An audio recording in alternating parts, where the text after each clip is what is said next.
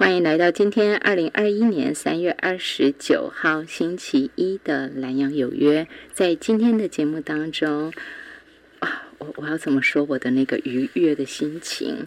那是很很啊一种很欢喜的感觉，但是又有一点点的近乡情怯的感觉。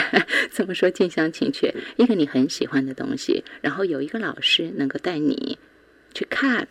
去看懂它，去了解它，是那样的一个心情，是那样的一个愉悦。我相信，所有对于文字你有特殊情感的人，不要说什么形式，你对文字有特殊情感的人，你一定会跟我一样喜欢上这上下两册这一套书，一阙词，一份情，唐宋词的情感世界。这是远流出版公司在二零二零年十月二十九号出版。对不起，我就拖到今天三月二十九号，我又能怎么着呢？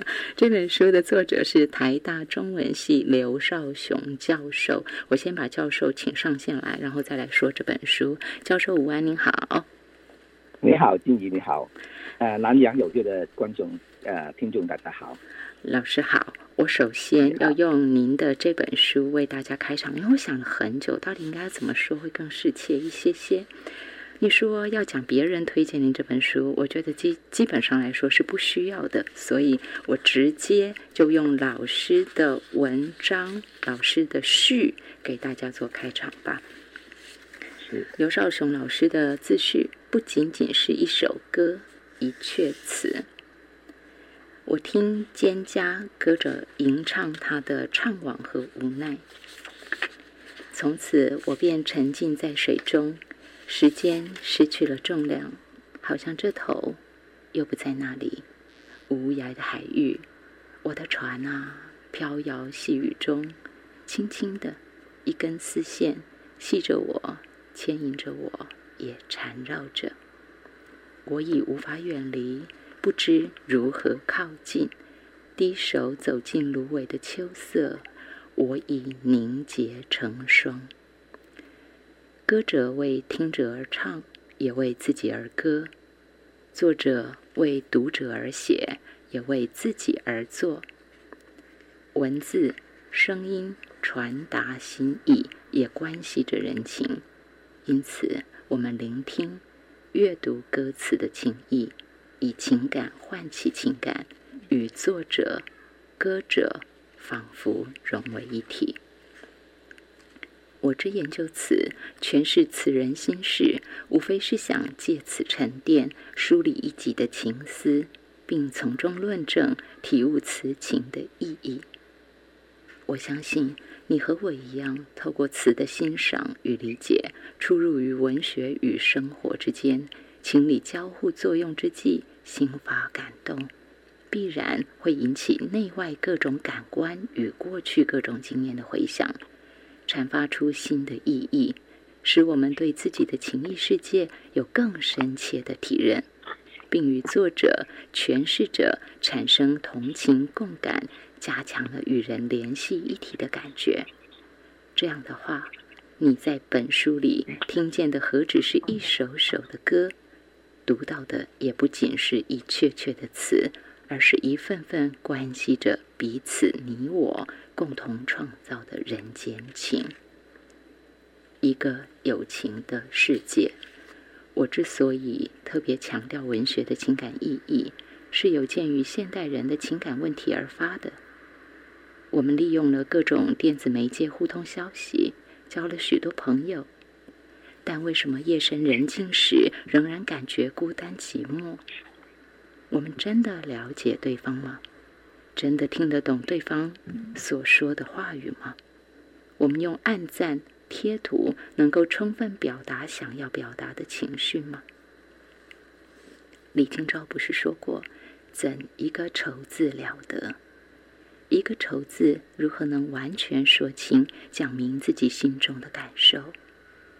显然，他已经意识到文字未必能充分达意，于是有了这本书的构想。欢迎你与我一起进入唐宋词的情感世界，一阙词，一份情，值得我们细细品味。线上给大家请到台大中文系刘少雄教授给大家讲上下两册，让我非常惊艳、非常欢喜，然后贴了非常多 memo 的唐宋词的情感世界。老师，我跳着读，实在是因为时间不够，要不然我就通通把它读完。这样，对，你的文字怎么那么美？啊，怎么说呢？因为也许整天都在诗词的世界，也想跟人就说，你有一种太普通的话，也许勾不起人家对这种美的一种回想吧。哼哼，有特意要把文字就是跟词的这种对应，自然就跟着词的那种文字，哎，就直接来讲就是这样这样写出来的。老师不只是他的文字非常美，如果大家跟我一样有去看台大开放式课程，那大家就会很惊，应该会跟我一样有有那种惊艳的感觉。如果你是看着的，或者是你是真的仔细聆听的，不单单只是说哎听听好玩，那你一定会发现一件事情，那就是会发现老师在讲课的时候，老师的他说话。不是像我们一般那种，嗯，好像在聊天似的。虽然老师讲的东西非常精彩，很平易近人，深入浅出，但是问题是，老师您的那个语汇就很像是文章哦，它是经过很缜密的逻辑。我们写文章跟讲话本来就不太一样，对不对？但是您讲课的时候，给我感觉是充满那个逻辑，一层一层那个架构非常严谨的。请问老师，这是怎么训练来的？嗯，这个是因为我一直觉得呢，过去我们读读诗词，大部分都是做啊白话的了解，对注对于注解的一个认知。可是我觉得诗词本来就是一种应该可以语言沟通的一种文体。那以前呢，比如说《诗经》来说，孔子说诗可以兴，对对对，什么可以兴呢？首先引引动我们的情绪，对不对？因此，我们有讲诗词的时候，对我来说，我觉得不是在要跟大同学要讲解一些词，而是要跟他分享一种美。因此，我们就必须要自己啊，在沉浸在其中，身临其境。其实诗词本身呢，它是有个逻辑脉络的，你跟着它，你自然就会带出那种那种情绪，然后跟着它的前后脉络去演进。我觉得就是，我是忠于文本，把它去把它诠释出来而已。老师好谦虚，忠于文本，把它诠释出来哈。好，那这个在老师的新书，远流出版公司二零二零年十月二十九号出版的《一阙词一份情》，唐宋词的情感世界分上下两册。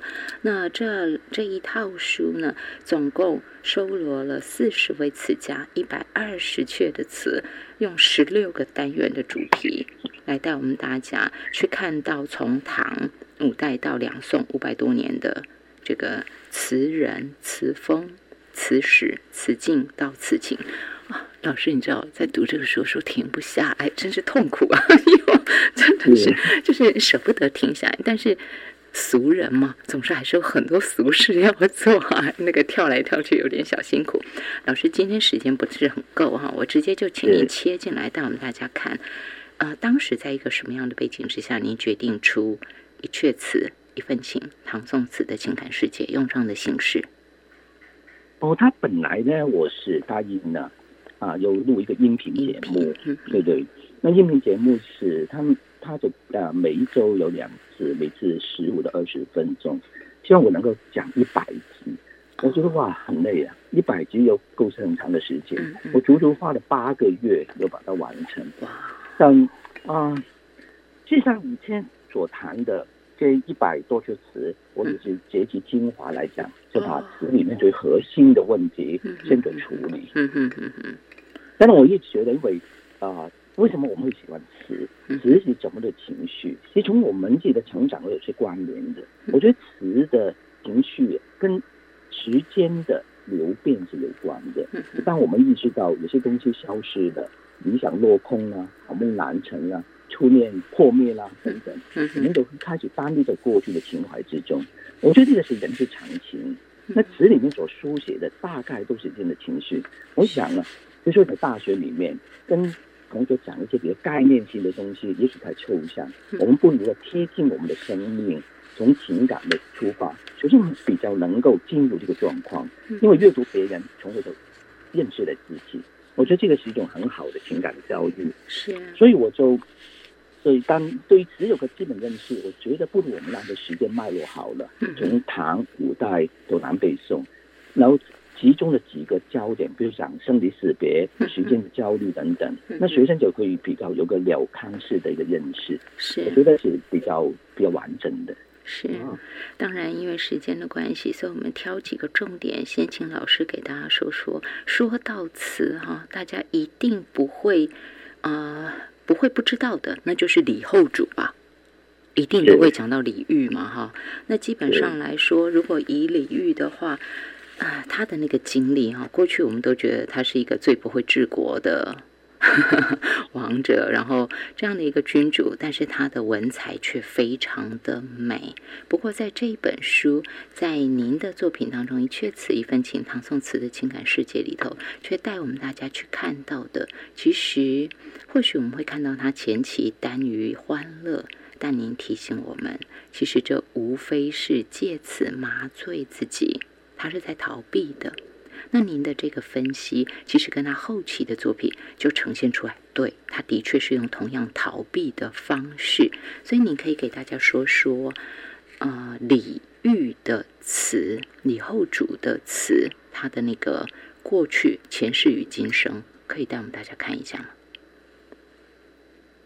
所以我在大学也开过李后主的词，过去跟大家都一样，对不对？从他的前期，然后到后期。那过去的评论都认为他的词有一个很重要的关键，就是很真，嗯哼，很真于表达。所以在欢乐时欢乐，悲哀时悲哀，他的确能够很自然任性的表达出来，直接能够撼动人心。嗯哼，那我们从从词的特质来讲，其实能够写得好，或者词就能呈现的，就是一种对比的一种生命情调或者对比的美感。嗯，所以这个人呢，如果他的情绪变化落差越大，他对词的体会的越深，然后他的张力的越强。而李后主就是因为他跟一般人不同，因为他从一个帝王就变为阶下囚，那这个变化非常的大，天上人间。因此啊，只有他有一点点的很敏锐的感受，有一点点的才华，只有他愿意把它写下来，自然就有能够掌握到词的一种文体特性，就一种相对美感。那李后主的是很很自然就会呈呈现的这样的特质。那这样的话，是我们读起来就很很自然的会被他感动，因为他的落差张力非常的强。嗯嗯。那过去都解释都是这样，都说我们说，哎，往往忽略他前期的作品，觉得都是一些风花雪月啊，当年什么诗酒歌舞的生活啊。但我觉得不是的，要了解一个人，他是一贯性的。因此啊，他为什么我们就去思考呢？为什么他会写出那样的那么漂亮美丽的？诗酒歌歌舞的生活，对不对？那我就慢慢去想到，当然一方面呈现出他的确很认真的去享受他的生活，嗯嗯，但不要忘记啊，他不是一个普通人，他身负一个帝王国主的身份，那为什么会在词里面呈现这样的一个特色呢？因为我想到，也许他是为自己。建构一个一个一个梦境一样的东西，来躲避他现有生活的一些压力吧。是。那这个诠释，我觉得是可以慢慢去。去体证的，那我尤其我们觉得一个人的生生命实际上是前后是一贯的，他如何面对关的，跟他后来比如说单立在过去的美梦中，我觉得我觉得是一体的。是，因此这样去了解他，我们更能够同情或者疼惜这样的生命形态。对对。我觉得老师您在写这个唐宋词的情感世界的时候啊，又给我一个新的开展。就是过去我们常常就像您在自序里头写的啊，我们按赞啊，我们贴图啊，像我也是贴图魔人啊，我很喜欢用贴图，可以用贴图就不写字这样子哈。就是，可是可是我是一个很爱字的人，我觉得我是一个很爱字的人，我也很爱书的那种人。可是我很难抵抗。贴图的诱惑，就是因为他把情绪如此直接的、奔放的表达出来，那代表我的文字是不足以呃，我的文字是逊于贴图的直接，所以我喜欢贴图。我曾经思考过这件事情哈，所以我觉得我应该是这个反应，爱上贴图的。但是回过头来再来看您的唐宋词的情感世界的时候，您就再再提醒我们，其实我们在读词的时候，它是直动直接感动我们的。我们是直接跟他呼应的，而且勾出来的是我们的心，就像是说，好，我们不是帝王之家的人，但是春花秋月何时了，往事知多少。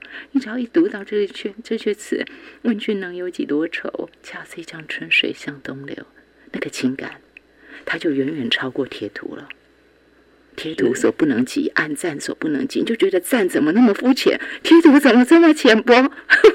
所以老师，这是我觉得您的这套书带给我最大的感动，让我觉得说我更有那种心，虽然有一把年纪了，还想再多读一读。老师，您当时出这个时候有这种企图心吗？是的，因为我自己在大学里面接触很多学生。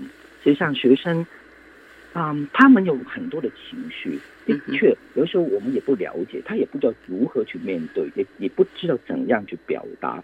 嗯那我觉得语言的沟通功能是很重要的，所以要透过语言去表达或者去接受，反而会更认识你自己。就是希望透过一阙阙词，实际上你讲词，留大笔来说都是比较多是伤春悲秋。对不对？生离死别的哀伤，但是为什么一阙一阙词用不同的方式表达出来？我们也透过这种不同的表达方式，要学会如何言说。你经常说嘛，同一个愁字了得，我我们不能听一个年轻人说哦，我很苦闷，我们都轻易带过了。我们要更加了解，可能更更要他说明白。什么？为什么苦闷？不是一个概念。也许他把那个故事说清楚一点，那经过一说出来，也许他就能够慢慢梳理自己的情绪了。嗯嗯，词人就是这样的表达方式啊，对不对？我常跟学生讲，当我们的情绪最快乐、悲痛的极点的时候，就无法用语言来呈现表现的。对对。但当有一天你能够像个词人，像李李后李呃苏东坡说嘛，十十年生死两茫茫，或许李后主说了，对不对？故国不堪回首月明中。那你想想看，当他当下在用文字写下来的时候，事实上也不是在之前那种情绪极端崩溃的时候能够做做得到。一定等他慢慢沉淀过后，然后把它梳理过。然后用一阙词写出来，词的要求是很严谨的，有格律，有平仄，有长短，对不对？所以你当你把这个情绪划入一首词的时候，你无形已经做了一个处理了，把它做一个沉淀啊，回顾，对，然后把情绪就疏解开来，所以能写出来是好的，就是你有这种可以啊超脱这种情绪的那种。一种能耐，嗯嗯，所以我就鼓励学生们，我们就可以透过写作，你想，你想想看，就可以做这样的处理。再来第二点就是呢，词或者诗也好，你用文字来表达，你重要的功能什么？就是有向向人倾诉，向与人沟通。所以当一个作家愿意把它写出来，证明他不是完全孤绝的，嗯嗯，他还是试图跟人家交往、沟通。是，那我们就听得到了。对不对？所以这个，如果同学能了解的话，就知道，哎，表达是一个，或者语言表达是一个很好的对面对自己情情感的一种一种方式。是这个同情共感，我相信所有的朋友们在读了这套书之后，你会发现老师很多核心的那个词很精简扼要，就把我觉得为什么这这一代一代的人，他的这个艺术形式、文学的艺术形式能够这样被保留下来。除了说它很像时空胶囊这样具体而为之，就浓缩的流到后代之外，哈，再来一个就是最重要的那个能量，同情共感的能量。就像我刚刚说，我没当过，我我不是出生在皇家，但是但是故国不堪回首月明中，嗯，深深的感触。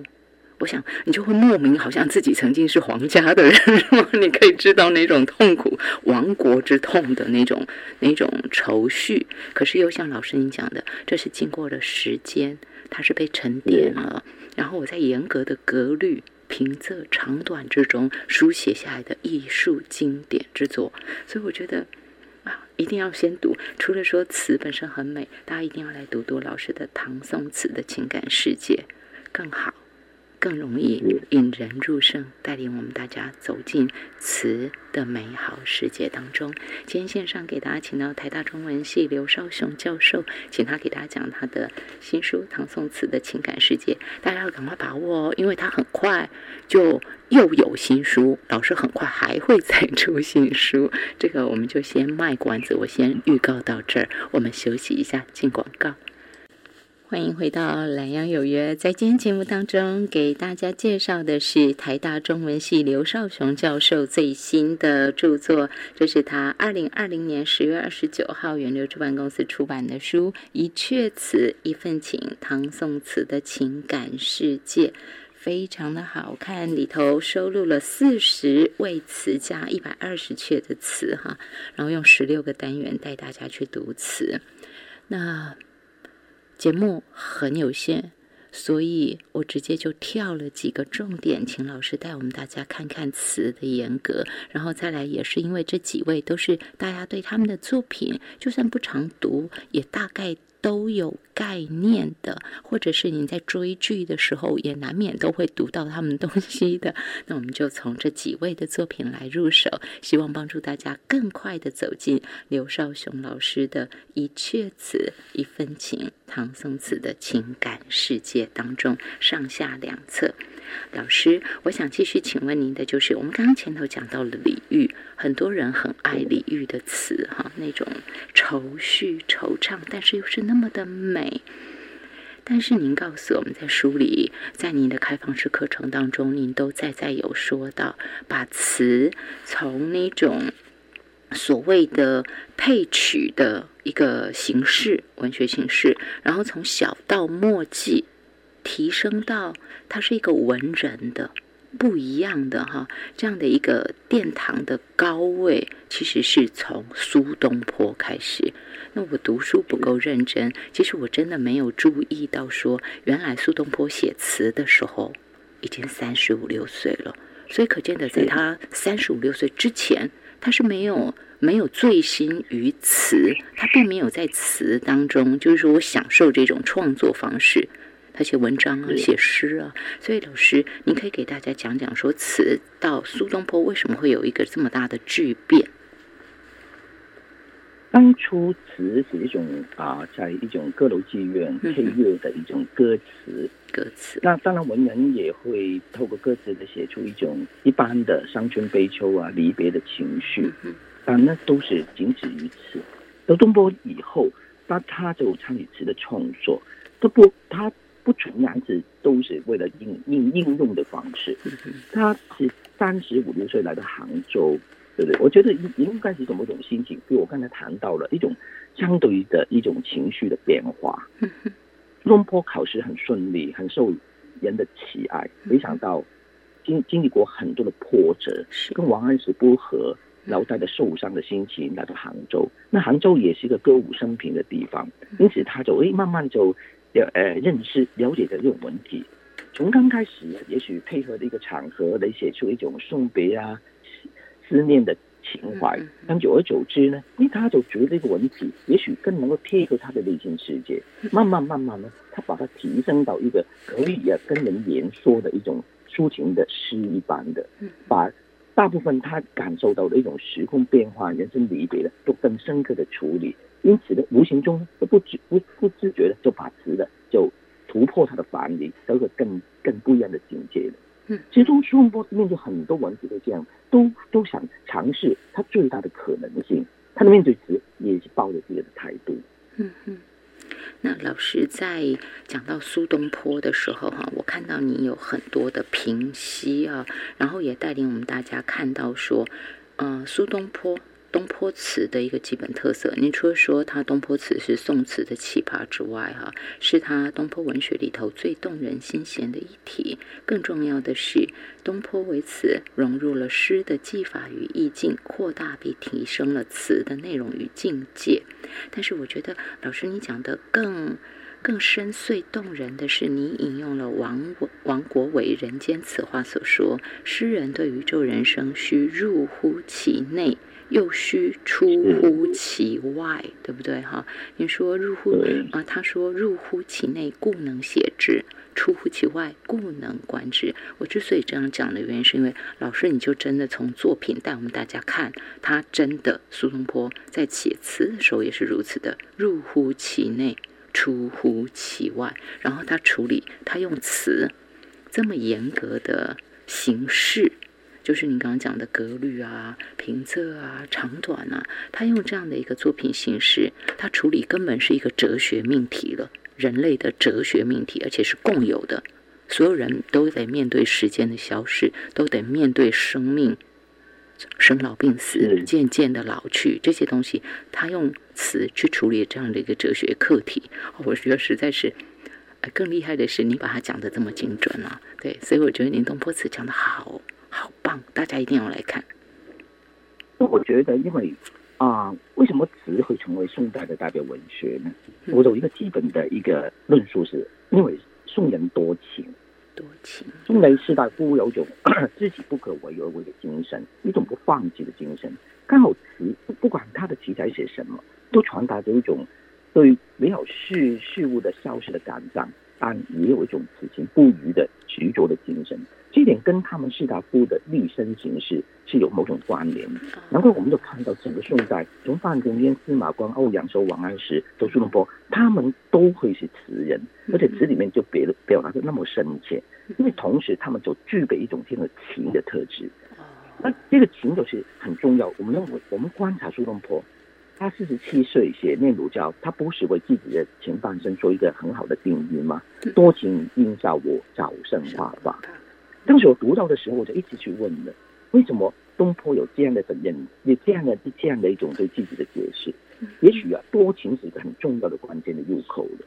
那我们就如果从这里切入的话，我们就看看了东坡如何面对情。如果情无法摆脱，也无法忘怀，也无法去去逃避它，那东坡我们看到之后，他就去勇敢去承担面对。所以他就能够入乎其内，尤其那个是他走进去，接受它，然后去感受它。纵然是悲痛悲切的，我们都用力勇敢去承担。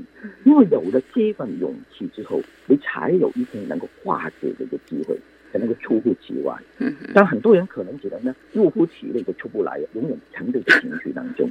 但东坡呢，比一般人就多了一份。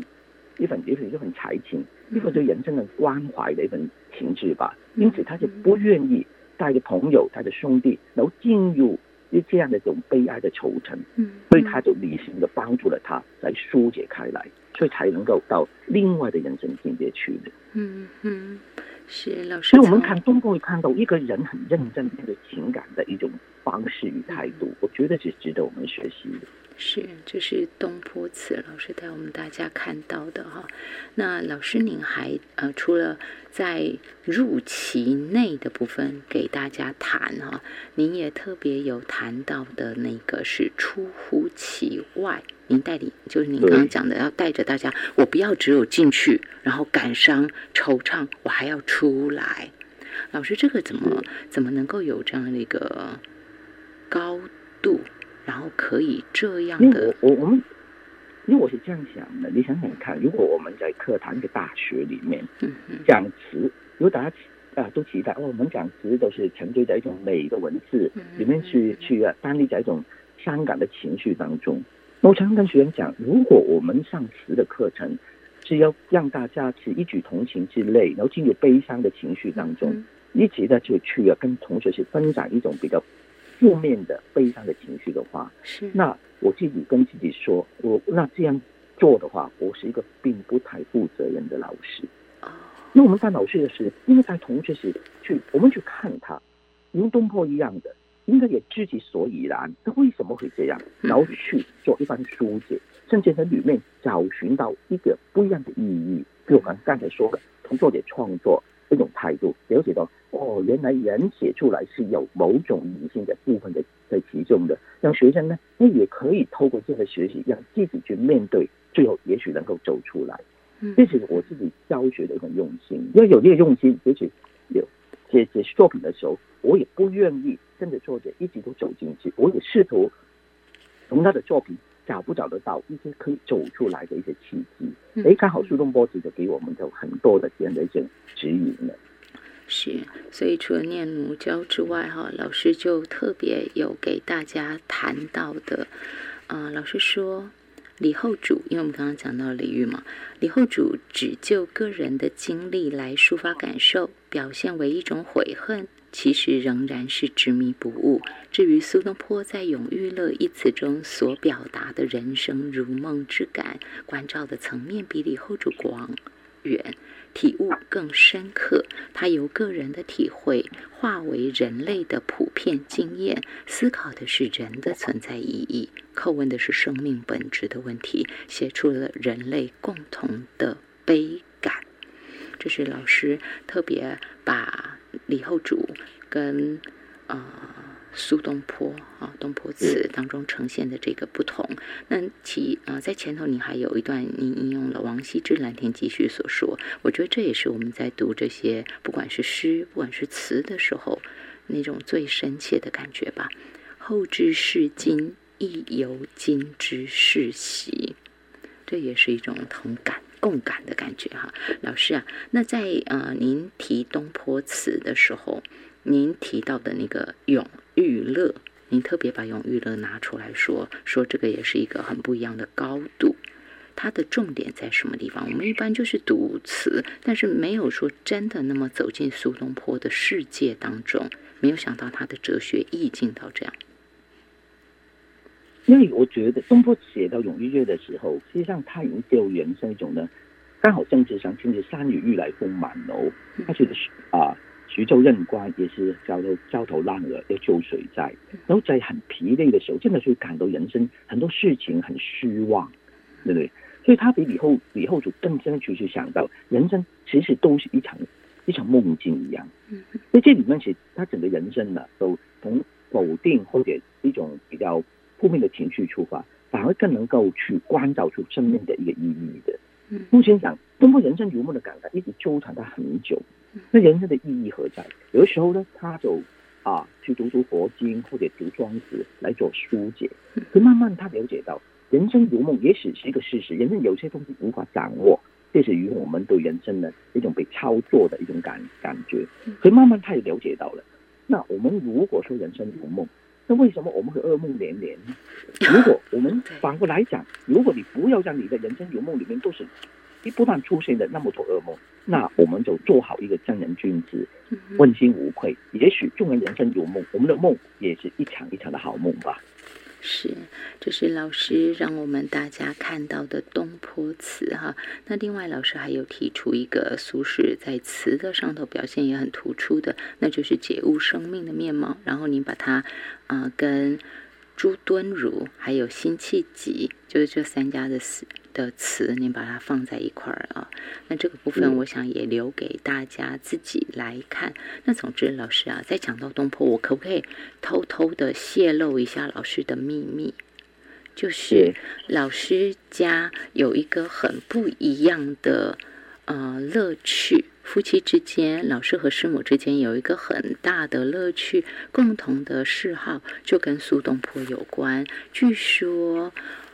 师母本身跟您是大学就是班队，然后彼此就是很说得上话，然后你们有一个共同的交集，就是都很喜欢苏东坡，是吗？对，对，这个是我一定要说出来，就是啊，词除了是我们自己在享受，它其实，哎，如果你身边也有这样的朋友，可以相互谈。我觉得这也是很棒的事情。所以老师，您可以从您跟师母怎么去谈苏东坡，聊苏东坡，带我们大家看嘛。哦，我之所以说这个，是老师在开放式课程，台大开放式课程中有说，他跟太太一起读苏东坡。那我只是因为这样听到了，所以赶快拿出来说这样。老师啊，您可以跟我们大家分享吗？如果说爸爸妈妈。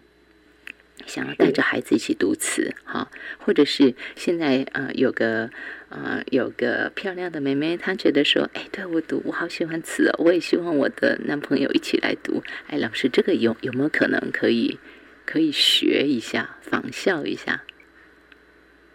这个我觉得听着有有时候有一种默契吧，然后就是也不有要求对方怎么反应，你先说你自己的，比如说我读到词，我的什么感觉，先勾起这些话题。那也许我身边的朋朋友或者女朋友或者后来的太太，她可能就说哦有什么反应，所以先要带出一种心情出来，不是说了哦读这个词问对方你怎么感觉，就强迫对方，其实是并不太好。你现在自言自语都说说说，也许慢慢他听听听听有听到有乐趣了，他有回应了，有回应我们就可以追问下去。那为什么你有这种感觉？一问一大之中啊，实际上是自然生发出这种一种更深的情绪，更多的回应。是，这个也是夫妻的情趣哈，不只是可以讨论什么追剧啊、韩剧啊、美剧啊，什么什么什么什么，哎。未来我们还多了一个可以去尝试的，那就是宋词。大家可以挑自己喜欢的词人，反正作品很多嘛。或者是哦，我们如果大家再贪心一点，我们就直接从唐宋词的情感世界来说。你可以跟另一半分享说：“我最近读一套书，我觉得很微很神，里面什么东西很神，就可以这样分享出来。”我想这都是一个很美好的开始。一阙词，一份情。唐宋词的情感世界。今天线上给大家请到是这套书的作者，他是台大中文系刘少雄教授。聊到这儿，休息一下。欢迎回到懒羊有约，在今天节目当中，午后时光非常的美，我们一起进到宋词的世界当中，一阙词。一份情，唐宋词的情感世界。今天我们线上给大家请到是这套书的作者，他是台大中文系刘少雄教授，讲的是远流出版公司在二零二零年十月二十九号出版的新书。当然，我给大家补充一下，如果大家听看了这本书，你还觉得意犹未尽，很简单，马上可以先做一件事情，那就是哦，因为现在的人手机随时随身，对不对？你可以把握任何零碎的。时间你就直接看啊，台大开放式课程当中，老师有课程，哈，您可以去看。那老师这个课程事实上是非常火的哈，不只是在台湾大家喜欢，在对岸也有很多人是跟着老师的课程一起走进词的世界、中国文学的世界当中。好，那除了这个之外呢，大家一定觉得意犹未尽，对不对？就像我啊，我一听到老师的课当中，他又讲到说下学下个礼拜我们来发讲义，我心里就想，老师我也要讲义，当然我拿不到，对不对？所以如果大家跟我一样是拿不到讲义的那种人的话，那您可以珍藏老师另外的书，马上去找到他，发了延伸阅读《东坡词》《东坡情》。这个我们以后有机会再请老师给大家讲。那现在继续给大家请到台大中文系刘少雄教授讲一阙词一份情。唐宋词的情感世界，老师很抱歉，我只好跳跳跳哈，就是我们东坡就暂时停在这儿，大家意犹未尽，赶快去看老师开放开放式课程，台大的课程，或者是东坡词、东坡情。那我们暂时先停在这儿，我直接往下走下去哦。那说到了词，刚刚讲到夫妻之间的关系啦，伴侣之间的关系，我们就一定要再带进来的，就是过去总觉得说。文学的东西，哈，它就士大夫的东西。那虽然一开始词是配唱的，可是到了呃苏轼，到了苏东坡，又把它转化过来了，它又变得是士大夫之间啊在用的东西。可是也绝对词不单单只有这样而已，因为有李清照。就让我们觉得女人也露脸了，怎么这么厉害？这样子，所以李清照的词要请老师给大家说说。老师到这边又是一个什么样的转折呢？嗯，当然，呃，谈词，我们不止只有男男生的世界嘛，对不对？那在宋代来说，也有一些女性的出色的词人。那么，会话又说回来，词是有抒情的，当然对情的一种体体会体悟啊。当然，女生也有她们比较敏锐、特殊的地方。所以，我们有很完整的呈现词的面貌，也不得不啊看看女性的对词情的一种一种体认。那这里呢，我觉得，那这样我们就必须要看一看这一位最好的宋代词人李清照的。那这里面有回扣的一个问题的，我我自己就觉得，我们读中国历史，或者说从读宋代的历史，我们看到那些读书人多么的出色，比如说像苏东坡啊、啊欧阳修啊等等，对不对？但我们往我们也许会忘忘忘记一个人的一个人格成长是怎么样会到这样的一个境境界的。那或者我想想看，如果你看到苏东坡的传记、欧阳修的传记，你发现呢？哎，他们的成长里面有一个很重要的关键人物来带领他们的，就是他们的母亲。那宋代能够对，那宋代在整个文化里面，因为它重文，因此很多女性一些啊诗书的世家，他们女生也跟着可以读书。对，其实女生实际上会发挥很大的一种作用，由于他们结婚生子的时候，对下一辈有非常重要的影响的。重文明或者重文化有这样的一种特色，我觉得不能忽略他们背后母亲的教育的意义。嗯嗯嗯，那李清照也是在这个文化环境里成长的，所以他爸爸叫李格非嘛，是山东人，他也是一个读书人，所以从小对这个长女呢就施以很好的教育的。那加上李清照她本身是一个很很爱。很好强的女性，因此呢，她就从小就有一种自我的一种抱负，就能能有一天跟男生会并驾齐驱。嗯，自我的要求很强，因此啊，她她写作的时候，整个态度都不一样了。他不是说一个女生，她希望能够像平等跟男生一样，因此她的词呈现出来的面貌就很不一样。我是因为基于这个，我觉得你该看看。这个好像是古代的女性，但有种现代意味的一个女生，是很有意思的。是，我想啊，讲到李清照，她也有她不同的转折。可是，嗯，其中有一个，可嘛，我们现在就用比较一般，我们不是用研究词的那个观，呃，就是那个高度去看哈。就是一般人大概对于李清照会留下比较深刻的印象，大概是她晚年的那个作品吧，就是那个叠字用的实在。太太厉害哈！你说无人能出其右，就是说怎么有人可以这么厉害？可是你告诉我们说，其实那个东西它是，它并不是说只是一个性之所至，突然就写出来，那是长时间的累积才能够有这样的一个能量，有这样的作品出来。寻寻觅觅，冷冷清清，凄凄惨惨戚戚，我听了就已经到 那个感觉。这个也是。这个也是我我在读你的作品的时候，您这两本书的时候，又再一次提醒我的，就是贴图再好用，也敌不过诗词之美，那个能量，那个能量真的是太大了。好，我再绕回来，老师他怎么会有这个这么厉害，可以可以写出这样声声慢呢？一个两个，一个就是他本来是一个非常。个性很强烈的一个女生，敢爱敢恨，因此快乐的时候，她也可以写的非常欢畅的诗词出来；悲伤的时候，她也也愿意勇敢去面对。因此呢，她是一个也跟李后主一样，是很真情的人。因为这样真情，当然他他是对自己的情仇爱恨有非常深刻的一种一种掌握，对不对？那更重要，当然你能有体这样体会的，更重要是有怎么样有适当的表达的一种。能力，那女性作者是比一般男性作家还有更强的创作的欲望，自我挑战的一种精神，所以他不甘于跟别人都一样，因此呢，好把两者结合起来，哎，他就能够用更精炼的文字表达出他真真正深切的感受来，这么读起来就非常的那个畅快淋漓的。是，真的是就是老师用的那个字哈。那个词畅快淋漓，大家在读这个书的时候，除了会对这些词人觉得他们的作品读来畅快淋漓之外，我相信大家对于刘少雄老师的精辟解析，他的导读。就是你在看他的书的时候，你也会发现读来也是畅快淋漓的哈。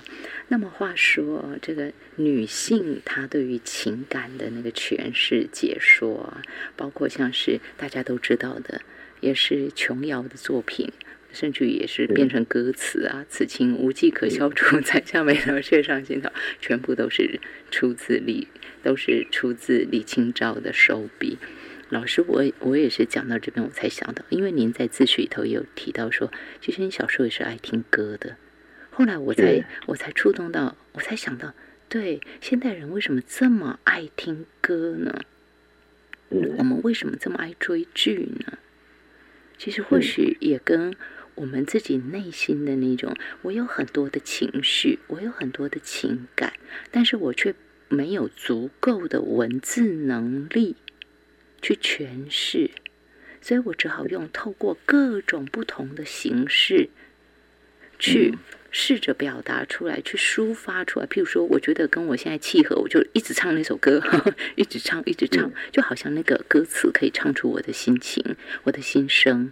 然后我遭遇了什么事情，我可能在某一出戏里头就看到了我自己，我就多几分的那种同感，哈，感同身受的感觉。老师，所以这个我可以从您的这套书《唐宋词的情感世界》更如何延伸到我的生活当中吗？是可以啊，嗯，对对，这是一个起段。所以我自己呢，上课都问学生我们先不讲，也许对词理还有点陌生，他们就也会去问的。我们从什么时候开始会听流行歌曲？自己去回想一下，为什么会喜欢？那词也是一种音乐文学嘛？你看看到的词有配合音乐的，那为什么那种音乐的一种表现方式那么样会让我们感动？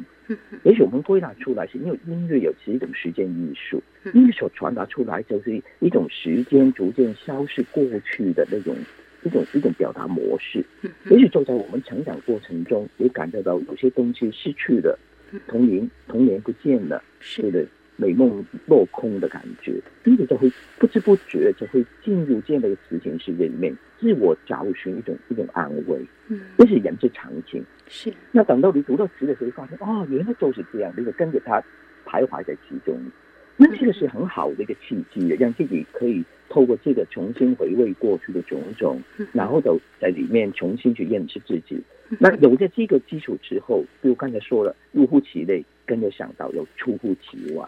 如果能够做到这些话，当然我们就可以透过这里面对情感，它不是一种拖累，反而可以让我们成就更美好人生的一种方式吧。是，这也彰显出来这套书在如此一个断裂的时代当中，其实我们更更要来读读这套书的，我们更要透过借由这套书走进词的美好世界当中。你在阅读之后，你会突然发现，原来我的情感。在那么早以前，就有人为我抒发了。我在这个世界上绝对不是孑然一身的一个人，就像是去年 COVID nineteen 的时候，不是有隔离吗？很多人真的隔到受不了，就是只剩我一个人，什么都没有。我总不能只有追剧，你追久了你也会觉得疲乏。但是如果说这个时候有这套书陪伴，我相信你会发现，说你会很感谢有那段隔离的时间。一一生有哪什么样的时间可以心无旁骛的时间只是我的，没有人可以跟我抢，我不会被别人打断的去阅读，没有那种机会。所以，我我只是要说，当我们有很好的作品的时候，一定要珍藏在身边，然后时不时的阅读，时不时的跟自己的生命做一些的对照呼应。它不是刻意做对照呼应，而是那个作品它自动会感动我们。我们会跟上他，我们会跟上刘少雄老师，我们会跟上这些词人，跟着千古传唱。我想那样的吟咏是非常美的一件事情，就跟所有收音机旁听众朋友们分享喽。请大家看看唐宋词的情感世界，还有去 follow 东坡词、东坡情。我们今天线上给大家请到的是台大中文系刘少雄教授，谢谢老师，谢谢。